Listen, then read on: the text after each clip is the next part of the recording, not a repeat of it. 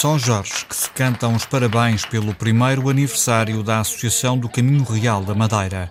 António José Gouveia, mais conhecido por Necas, é o pai do presidente. Miguel Silva Gouveia acompanhava-o em criança aos acampamentos no Paul do Mar e começou a gostar daqueles caminhos de pedra escacilhada que só mais tarde, já no continente, ficou a saber que eram reais. Quando vai para o continente estudar, chega-me aqui com a ideia de que isto eram os caminhos reais. E que se calhar um dia fazíamos destes caminhos um, uma rota como o caminho de São Tiago. Mas isso ficou assim, pronto, é, era algo, né, eram os caminhos reais. Entretanto, em 2013, eu criei um grupo de caminhadas e à medida que íamos passando em determinados caminhos, eh, eu dizia, este é um caminho real.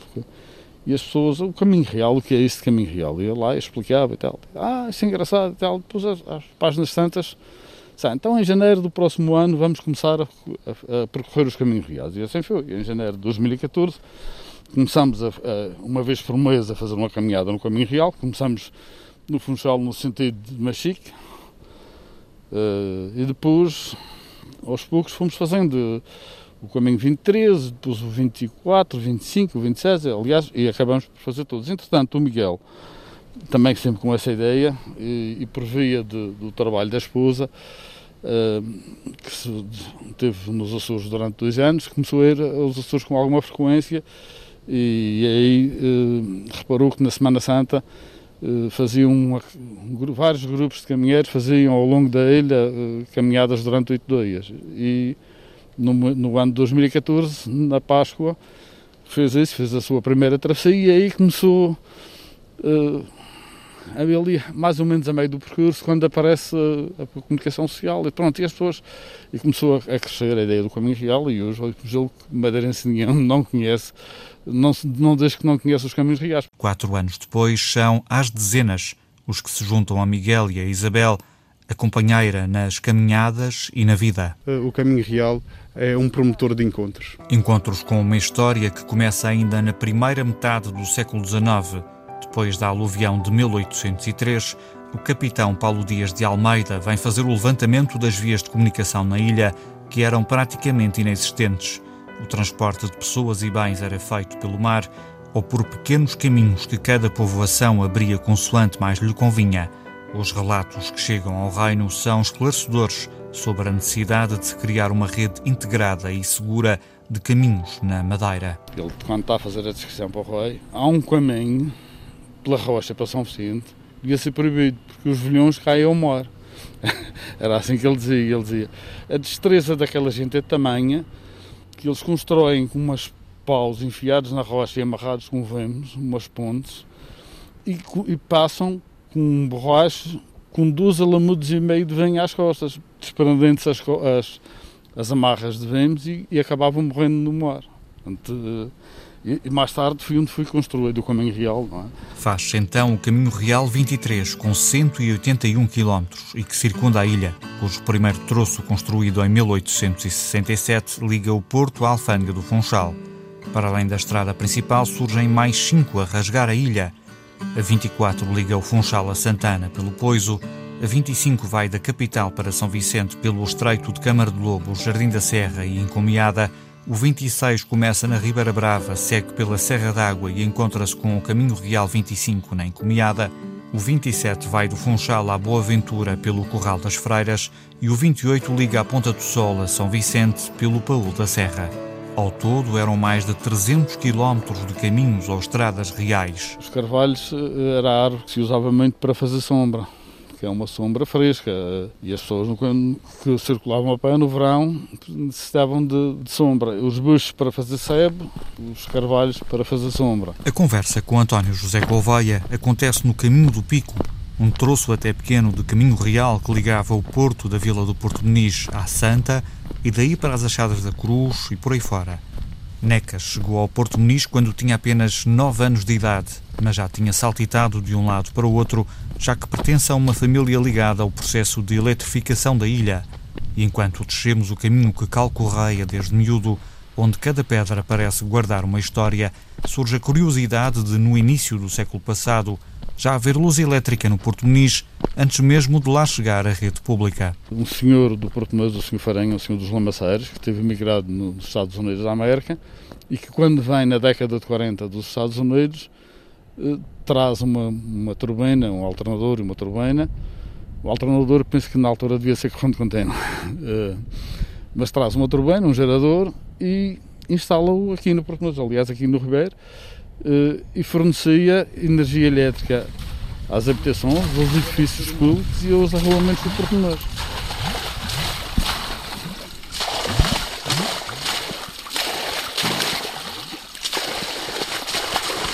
As histórias correm como a água em toda a ilha. Era um, um clima bom, tinha de tudo nessa altura. Porque é que veio muitos, muita gente de Machico, da Boa Ventura, para aqui? Porque lá, e Cancioli, lá era uma pobreza, pobreza. Aqui era o paraíso na terra. Era, era, era tinha uh, semelhas, batatas, trigo, era uma fartura. E tinha água, e depois, depois de fazer a levada nova, ainda, ainda foi melhor. E havia, o clima era bom, era bom, vinha muita gente para cá e depois foi. Chegou uma altura que a Fazenda Velha tinha quase 4.500 pessoas. Hoje em dia não deve ter 800. A Fazenda Ovelha era servida ou por via marítima através da freguesia do Polo do Mar, ligada pela vereda dos Gimbreiros, ou pelo caminho real que tanto servia para ir à sede do Conselho da Calheta, como para rumar a norte ao Porto Muniz através das Achadas da Cruz um ponto de passagem onde a rivalidade entre algumas freguesias chocava de frente. Até há uma história que eles dizem dá-lhe que é da calheta. é, os calheteiros às vezes eram teimosos, então apareceu aí, acho que foi na, nas achadas da Cruz, vender qualquer coisa de lá venho e acho que os da calheta gabar-se que já têm vendido o vinho todo aos cornos, aos cornos das achadas, e eles deram-lhe uma malha e depois, e depois juntar-se uns poucos e dizer dá-lhe que é da careta. Os conflitos eram de tal ordem que alguns acreditavam que nas curvas do caminho o diabo andava à espreita. Um dia na fazenda ovelha, a falar com um senhor e ele dizia ah, no caminho, sem uma vez no caminho real da Ribeira do Inferno, o meu avô brigou com o diabo e o diabo deitou da rocha em baixo e ele morreu, foi para o colhau e morreu. Está a correr assim tão mal? Mas dizer que vocês estão todos a morrer. Estamos a morrer de ligeiro. O que é que a Vera tem? É na Fazenda Ovelha que nos cruzamos com a edição deste ano da Volta à Ilha pelos Caminhos Reais. Na etapa do dia junta-se um grupo de jovens escuteiros que sente na pele a dureza que os mais antigos tinham de enfrentar. Para Alexandre Dias, o saber não ocupa lugar, mas custa. Nós estávamos a planear fazer os oito dias, eh, porque era uma maneira para conhecer a ilha, mas acabámos só por poder fazer três dias porque, senão, porque nós temos pessoal muito novo e com pouca prática que não pratica muito eh, este esta atividade, então decidimos reduzir para 3 dias. Mas mesmo assim iremos fazer um, um total de, sei lá, 70 km nestes próximos dias. Não, 70 não, 55 para aí. Este é o primeiro dia? Este é o primeiro dia, está a ser mais puxado, supostamente. Uh, começámos logo o dia logo na, na cota zero uh, e fomos para, para a cota 800. E, e é claro, também tem, tem muitas pilhas, muitas descidas, também tem havido enganos no caminho e pelo menos pelo que eu tenho visto no telemóvel já estamos em 30 km quando se pode poder a 25 mas... Miguel Gouveia lembra que a viagem pelo conhecimento é longa o caminho é apenas uma linha que liga quase todos os pedaços da nossa história. Desde a nossa etnografia, a nossa paisagem, a nossa natureza, eh, a hospitalidade que é incrível, temos sido excelentemente recebidos em toda a ilha. Eh, a gastronomia. Eh, o Caminho Real é um fio condutor que junta eh, tudo isto num pacote e alia também à vertente de uma aprovação física e uma aprovação também psicológica e emocional, porque oito dias seguidos a fazer 200 quilómetros mais do que ser necessário ser um atleta, é preciso ser uma pessoa uh, com muita força de espírito e força de vontade.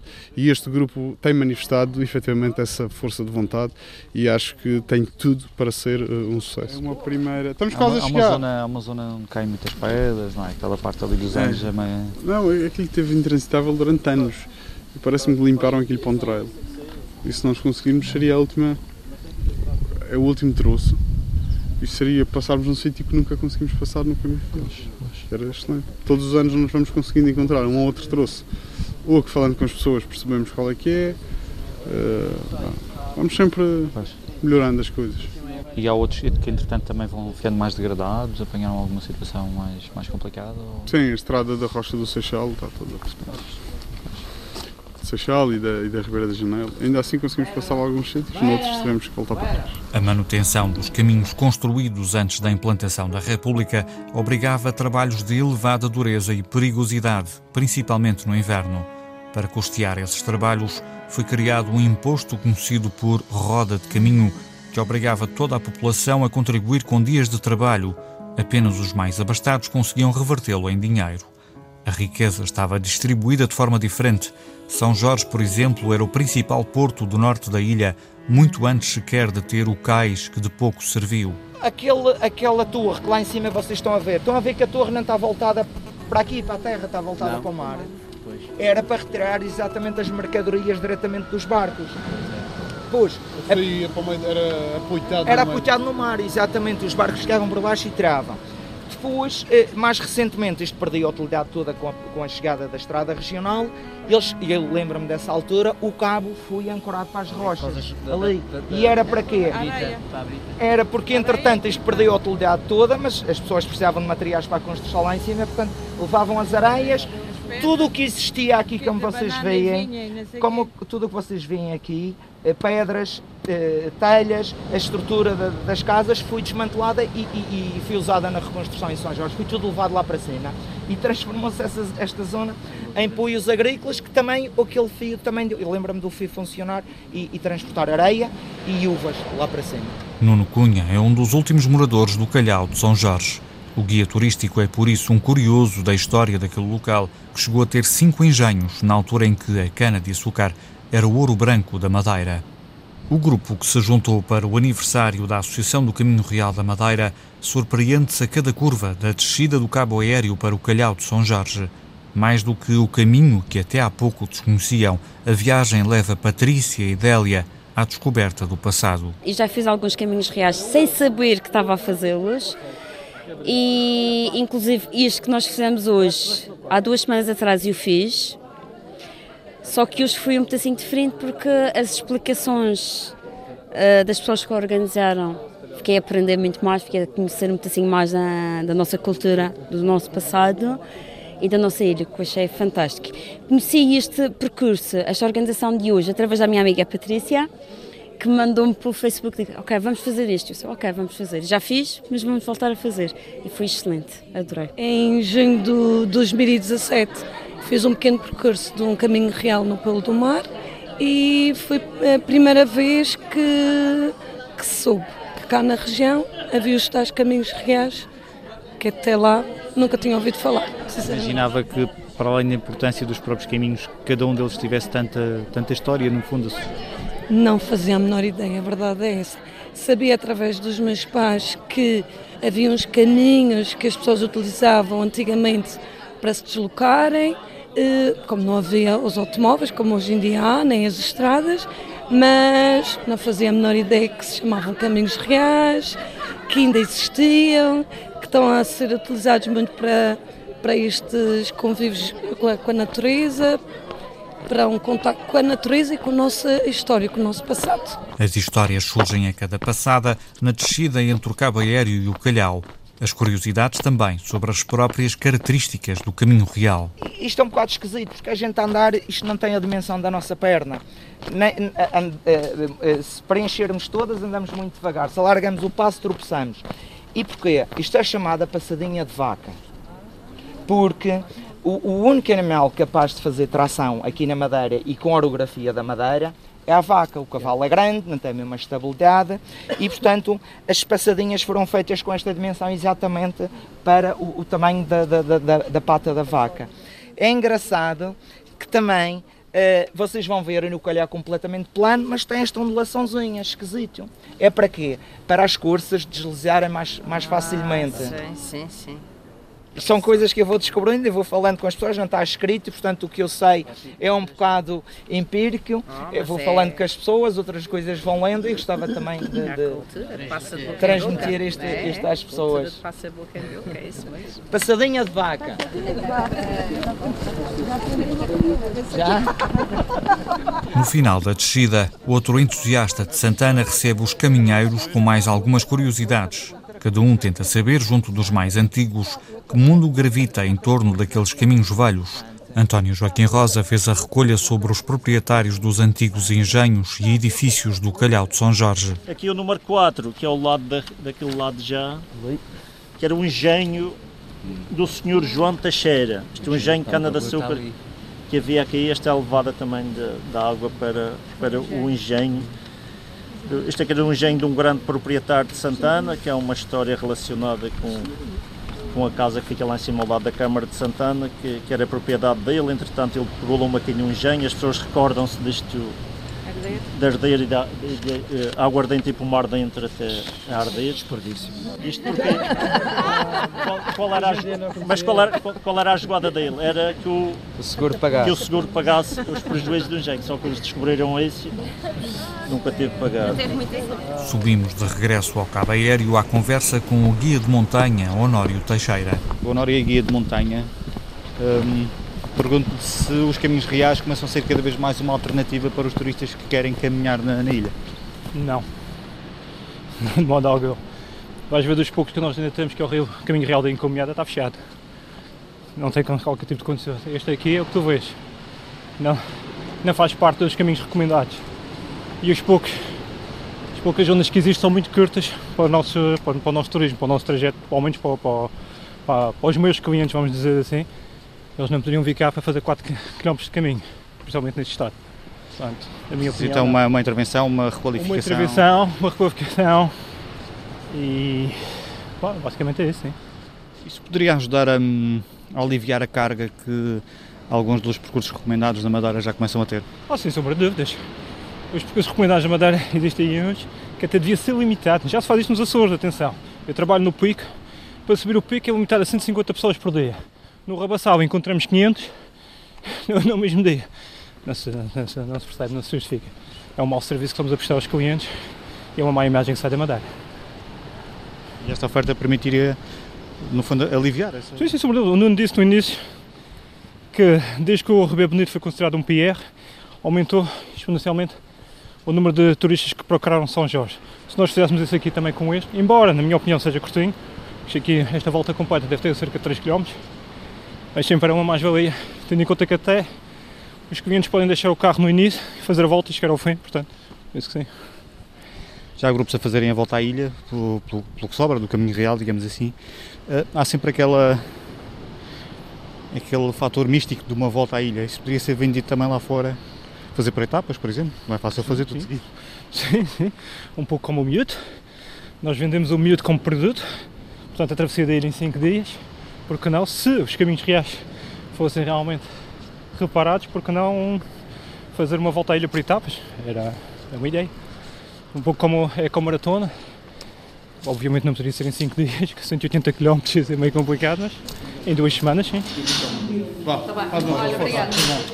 Chegamos ao topo onde Cristiano Freitas explora o restaurante do Cabo Aéreo. O empresário não tem dúvidas sobre a mais-valia que é ter um património tão valioso à porta. Ter um negócio ao lado de um património destes é, sem dúvida, é bom. Trabalhamos muito com o turismo, que é pessoas que passam por aqui todos os dias. Note que ano para ano é, é maior a procura e de todo o mundo. Há dois anos atrás tínhamos muitos, era francês e alemão, agora tenho, tenho notado de todo o mundo tem passado por aqui. Os turistas e os madeirenses vão à procura do caminho que pode ser seguido através das novas tecnologias. A Associação do Caminho Real da Madeira disponibiliza na internet os ficheiros para os dispositivos de navegação e os percursos também estão disponíveis numa aplicação móvel criada por um estudante da Universidade da Madeira para praticantes de trail running. José Luís Freitas, da direção da associação, revela que o passo seguinte é carregar pontos de interesse para uma experiência mais completa. Criar pontos de interesse, portanto, existem cerca de cento e alguma coisa eh, igrejas e capelas ao longo do caminho real, só para dar um exemplo. Uh, não sei, será carregar desses pontos, também no nosso site, e se criarmos brochuras e outros materiais uh, alusivos. Em qualquer caso, uma coisa está a funcionar bem, notamos as próprias pessoas a tirarem suas fotografias e colocá-las nas redes sociais, por exemplo, Instagram, Facebook, ou, ou fazerem, uh, criarem tags e fazer associação, já por si facilmente as pessoas encontram a experiência e há uma partilha, digamos, comunitária daquilo que se vai vendo. E notamos que isso está a funcionar, portanto, marketing viral, digamos assim. O desenvolvimento tecnológico acontece mais rapidamente do que a recuperação das infraestruturas físicas. As obras custam mais dinheiro, são mais difíceis e levam mais tempo. De qualquer forma, recuperar parece ser palavra de ordem mas com respeito pelas características originais e, acima de tudo, pelo legado histórico destas construções. Na Calheta, tal como noutros conselhos, essa recuperação já começou. Há um troço de quase 500 metros no sítio das Florenças, já concluído, e este ano avança uma intervenção maior na Fajanda Ovalha, num percurso com cerca de 3 km que vai custar 1,2 milhões de euros. Depois será a vez da freguesia da Calheta e a Câmara Municipal já tem mais alguns caminhos em fase de levantamento para serem reabilitados no futuro. O autarca Carlos Teles quer lançar uma ponte entre a herança construída no passado e as gerações futuras acima de tudo para a passagem do testemunho, do conhecimento. Levar os mais pequenos eh, a conhecer essa, essa realidade, acompanhados dos mais velhos, onde os mais velhos possam explicar como era o antigamente, porque esse caminho real era, eh, e nisto muito, até muitas vezes chamado eh, pelos locais de caminho velho, não é chamado de caminho real, mas é o caminho velho porque era o caminho que era usado uh, com, com as redes para levar doentes e não só, uh, uh, mas também onde tudo o transporte era feito através desses caminhos. E era importante incutir nas nossas camadas mais jovens essa forma de preservar aquilo que temos, porque o nosso passado está, está aí mesmo. Ainda há poucos dias estava a falar com um senhor mais velho que me contava estávamos a falar de caminhos reais que me contava que, por exemplo, na freguesia dos prazeres a igreja e a escola das irmãs eh, foram construídas através da vereda ou do caminho real que liga os prazeres ao polo do mar. Portanto, se, se nós imaginarmos toda a tecnologia que nós temos hoje em dia para fazer uma obra daquele tipo, que é uma igreja, um templo e uma escola, imagine-se o que era naquele tempo, onde todo o material foi acartado às costas, desde o Polo do Mar até à Freguesia dos Prazeres, sempre a subir. Uh, portanto, imagine-se qual era a realidade realmente dos nossos uh, antepassados. No Conselho mais extenso da Madeira, a reabilitação destes caminhos vai permitir aumentar a oferta aos caminheiros locais e forasteiros, aliviando outros traçados, como a Vereda das 25 Fontes, uma das mais procuradas e sobrecarregadas da ilha. A ideia vai crescer para outros pontos da região. O Governo Regional já anunciou a recuperação do caminho da Entrosa, o troço de caminho real entre o Arco de São Jorge e a Boaventura, e daí para a Ponta Delgada através da antiga Estrada Regional do Bom Jesus. Um milhão e meio de euros para mais de 4 quilómetros. O custo é elevado, atendendo ao tipo de construção. São poucas as máquinas que podem ajudar nestes casos. O trabalho é duro, manual e honra os homens que construíram estas obras de arte da engenharia. O secretário regional dos Equipamentos e Infraestruturas, Chamilcar Gonçalves, diz que é por isso que estas intervenções são importantes para a região. Nós, por exemplo, ao nível da Calheta, temos inventariado pelo menos mais quatro uh, tramos, digamos assim, uh, deste caminho real. E há, e há outras intenções também noutras, noutras localidades que a seu tempo serão anunciadas. Também faz parte de, faz parte um bocadinho também as próprias autarquias também uh, uh, mostrarem-se disponíveis para isso e poderem apresentar algumas propostas. Do regional obviamente que está que uh, aberta a isto. E a ideia era criar mesmo uma imagem única uh, para este tipo de, de, de, percurso. Portanto, um caminho real seria uma marca. As pessoas sabiam que o caminho real era uma marca e que sabiam que, que tipo de dificuldades é que podiam ter e, e é um caminho que vai ter eh, sinalização, portanto vamos ter muita atenção relativamente à, à, à sinalização, à questão da, da segurança, de forma as pessoas poderem usufruir ao máximo do percurso. O ideal seria chegarmos ao dia em que praticamente todo o caminho real 23 estivesse devidamente assinalado e transitável, mesmo que a espaços tenha já a configuração de uma estrada regional ou de uma via expresso. De forma a daqui a alguns anos podemos ter até eventualmente todo o anel à volta da ilha uh, fechado com caminho real. Isto seria de facto o, a cereja no topo do bolo.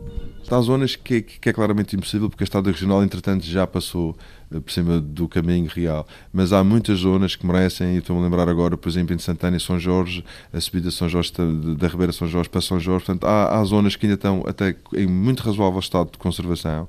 Há pequenos acertos relativamente a algumas contenções, alguma limpeza e, e sobretudo, sinalização. As pessoas saberem de onde é que vêm e para onde é que vão e, e criando esta, esta imagem de marca do caminho real, vamos ter certamente largas centenas de, de pessoas a utilizar. Eh, o, os trails são, é um, são um cliente assíduo deste tipo de infraestrutura. Eh, é bom porque as pessoas do Miúdo e companhia vão, vão conhecendo estes, estes nossos sítios da ilha e eles são utilizadores assíduos destes caminhos. Não é? Para além das obras de construção, faltam obras literárias. A informação sobre os caminhos reais está muito dispersa. No arquivo regional, por exemplo, apesar de serem muito pormenorizadas e de assim permitirem recriar todos os detalhes de cada quilómetro, estas estradas estão misturadas com tudo o que são obras públicas. Um capítulo demasiado vasto para facilitar uma investigação que é urgente, segundo António Gouveia. Isto era bom deixar um desafio a um, a um historiador, nós temos muitos e bons historiadores, eh, que eu saiba, que eu tenha conhecimento, ainda ninguém se dedicou a este é um trabalho sobre os caminhos reais, mas há outros trabalhos, eu, por exemplo, eh, sobre a Levada Velha do Robassal, ou a Levada do Frado Velho, um livrinho pequenino, mas com uma história fantástica. Eu, aliás, foi a primeira levada feita na região autónoma da Madeira um de capitais públicos. Na época, eu acho que custou 40 mil reais, em 1840 né, para 1860. É exemplo daquilo que se tem feito com outras coisas, com as levadas, com... também se devia fazer. E se calhar um desafio para um historiador. Eh, meter mãos à, à obra, meter mãos ao trabalho. Primeiro, urgentemente, colher as informações que estão dispersas pela ilha com histórias de vida de muitas pessoas e depois, calmamente, nos arquivos, eh, fazer eh, a pesquisa necessária e desenvolver um trabalho que deixasse para a história, para o futuro e valorizava muito mais, fazia com que nós valorizássemos mais. O conhecimento é que faz com que nós valorizemos as coisas. O tema ganha importância na Madeira e a Associação do Caminho Real quer que seja também acarinhado pelo resto do país. Afinal de contas, os caminhos reais foram construídos com dinheiros do reino e fazem parte de uma rede que inclui infraestruturas idênticas construídas no continente e mesmo no Brasil. Até Marcelo Rebelo de Sousa já foi desafiado a embarcar nesta viagem. A resposta que foi dada foi uh, numa próxima visita uh, irá ser equacionada na agenda do Sr. Presidente da República. Obviamente que eh, a Associação uh, terá todo o gosto em poder moldar um passeio, uma caminhada em torno daquilo que for, obviamente, a disponibilidade temporal do Sr. Presidente da República.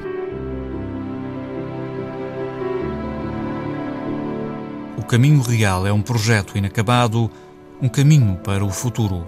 Eu posso contar uma história que se passou comigo na Ribeira Funda há dois anos, e aí eu com um grupo de caminheiros eh, e estavam, isto era no mês de dezembro, e estavam as pessoas a vindimar.